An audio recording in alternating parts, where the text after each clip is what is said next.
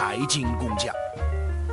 最近啊，有一个市场其实比 A 股还要火爆啊，那就是港股啊。港股其实对于我们很多的散户投资者来讲呢，有一点陌生，但是也有点熟悉啊，因为整天在新闻里听到。但是有一些陌生的，因为你如果要通过港股通也好啊，通过深港通也好，你需要一定的资金门槛。但是呢，并不妨碍很多的资金去南下啊。未来。港股的这样一个重要性，包括它市场份额，包括它回报率啊，越来越引发啊市场的关注，甚至是国际资本市场的关注啊。我们今天就来跟大家聊聊香港股市二零二一年的一些思考啊，呃，包括我一些个人的看法。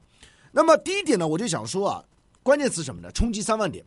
那么就目前来讲呢，香港恒生指数在今年啊一度是突破三万点关口，但是最近又有些回调，又来到了两万八千多点的这样一个附近啊。可以说呢，它实际上港股在过去的这啊好多年当中一直冲过三万点，已经冲了好多次了。那么这次冲击三万点啊，跟以往冲击三万点有非常大的不同，因为这次的三万点它的一个成分股的构成非常不同啊。以往呢，如果我们把时间线拉长的话啊，我们去看到，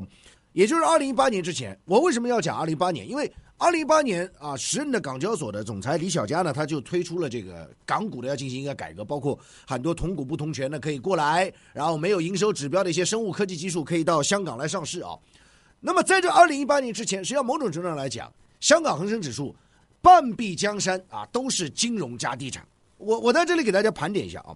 在地产股当中，现在恒生的成分股啊，有建行、中行、工行、农行、交行、汇丰、人寿、平安、恒生、港交所、中银香港、友邦保险。地产股呢，很多的啊，长和啊、九龙仓啊、啊华润呢、啊碧桂园啊、啊新鸿基、新世界啊、恒隆、恒基啊，还有一些就是什么呢？在二零一八年之前，比如说移动通信的啊，包括啊这个移动、联通啊，还有包括这个李嘉诚家族的这个电讯、银河啊，啊这个例子非常多。但是呢。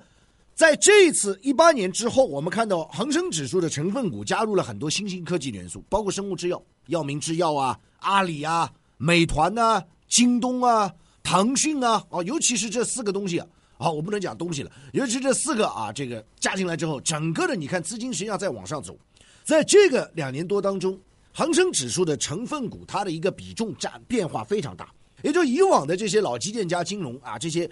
依然是低估值。虽然很多人说啊，像李大霄经常喊做好人买好股，你要买啊内银股、内房股啊，但是实际上你看今年的资本市场，包括从去年下半年，整个都在推动整个的科技类的股，包括互联网公司啊，整个的都都是这样啊。所以这一次冲击三万点，它的一个特色在于什么呢？新兴产业、科技类成为了一个占有市值当中的一个主导地位的这样一个状态。这次冲击三万点的概念。跟以往完全不同，而且冲击三万点是必然的，甚至我认为三万两千点都是有可能的，一定会突破，因为成分已经发生了很大变化。当然，在这个过程当中，资金尤其是南下资金，除了去推动一些啊主要的科技股上涨之外，总有一天，啊大量的资金也会去拥抱那些低估的蓝筹股啊，这只是时间问题。但是我们要在这趋势当中看到，真正的目前拉抬恒生指数往上走的，基本上就是科技股，包括医药股。所以南下资金主要的包括一些基金也好，它主要就是去抱团去增持那些股。这次不是梦，这次可能不是昙花一现，是相当长时间。因为科技类的公司已经市值支撑在那里。你像阿里现在目前的股价，我举个例子啊，现在在两百五左右。那么它是从三百元三百多啊这一路回调下来。那么阿里的升幅空间，如果说它的人工智能包括云计算能够出来的话，那么我想它还会回到当初的这个价格。啊，这样的空间就非常大，所以这是第一点要跟大家讲的。这次的港股恒生指数冲击三万点，跟以往不一样了。第二点，我想跟大家说什么呢？就是结构性的变化。呃，在香港市场，我们知道呢，实际上它作为亚洲金融中心啊，现在有一个新的方式，就是说通过基金，他们把钱汇聚到一个基金当中，那么大量的基金现在通过特定的方式，他们能够去进入到香港交易所，所以这是一个资金注入方式的全新的一个变化。以往我们说，在香港股市当中啊，或者说国际的资本啊，包括啊这个呃黑石啊啊，包括这个摩根斯丹利啊，这个他他们实际上很多，你看他们的呃注资啊很多的，但现在实际上你要看到资金的结构发生了很大的变化，这是一个非常重要的载体，而且基金它是完全不管你去扫货，就是一个模式，所以本质上来讲，你说股价也好，个股也好，牛市也好，它本质上就是一个资金的来推动嘛，对不对？你要有资金啊。资金的推动是一个构成大牛市的一个非常重要的关键。我讲现在 A 股啊，真正的大牛市，我认为还没有启动。你说现在身边的呃菜场里的阿姨啊，包括中国大妈有没有去买股票？我认为很多还没有动啊。那所以这样的状态，你去说大牛市来了，我认为是结构性牛市，真正的大牛市还没有启动呢，各位朋友。二线的地方的蓝筹都没有启动。回到港股刚刚讲的，第一个，这次的资金的来源有非常大的一个变化。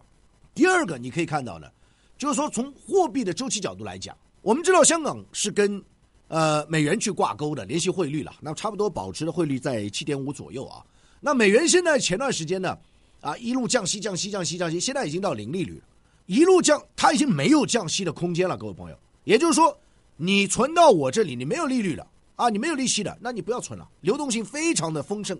在这样的情况下，流动性丰盛情况下，实际上是利好香港的资本市场。因为香港的货币流通非常便捷，未来美元什么时候去升息呢？目前来看啊，不管是美联储现任主席鲍威尔，短期内我我看也看不到这个状态，因为美国受到疫情的这个影响，整个的经济还处于一个阴影当中，货币政策不可能马上收紧。即便说接下去耶伦上来啊，财政政策他要发力，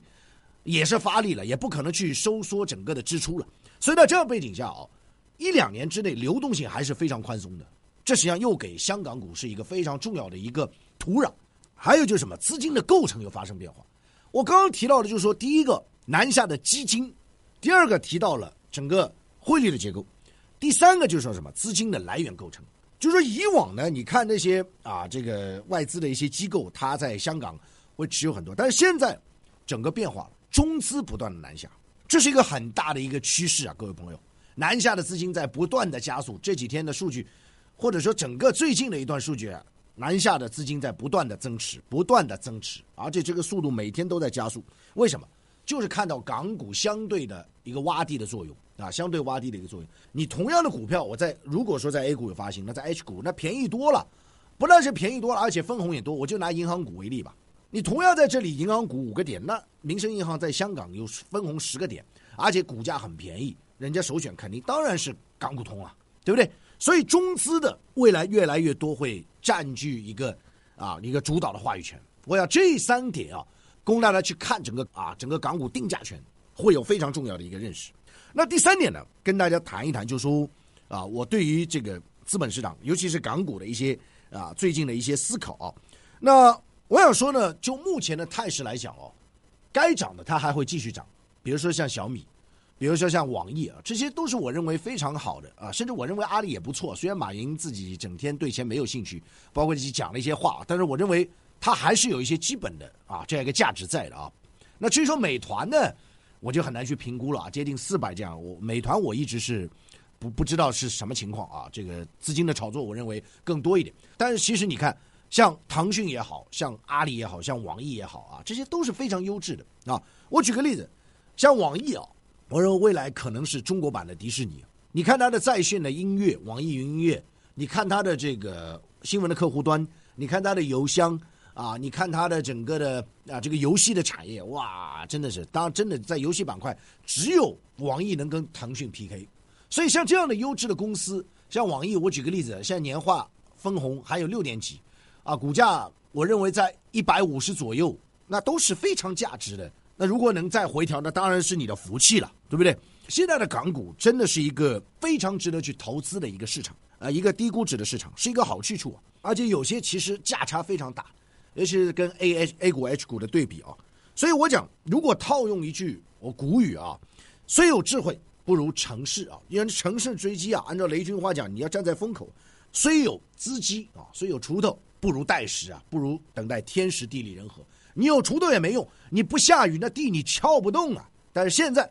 整个的趋势已经形成，趋势一旦形成，非常清楚。那说到这，很多人又讲了，你说了那么多，我怎么去买港股？我没有五十万。我告诉大家，现在其实有很多互联网券商，它不需要你五十万的啊这样一个门槛。比如说老虎证券，以此作为你的一个投资选择的参考。我们这里是仅供建议和供您参考。但是不管怎么样，到了港股一定要买核心的优质的资产。价差大、高股息、高成长性，供大家谨记。至于 A 股当中的什么白酒啊，我建议大家就真的不要碰了啊！收藏订阅财经工匠，您不可或缺的财富音频专栏。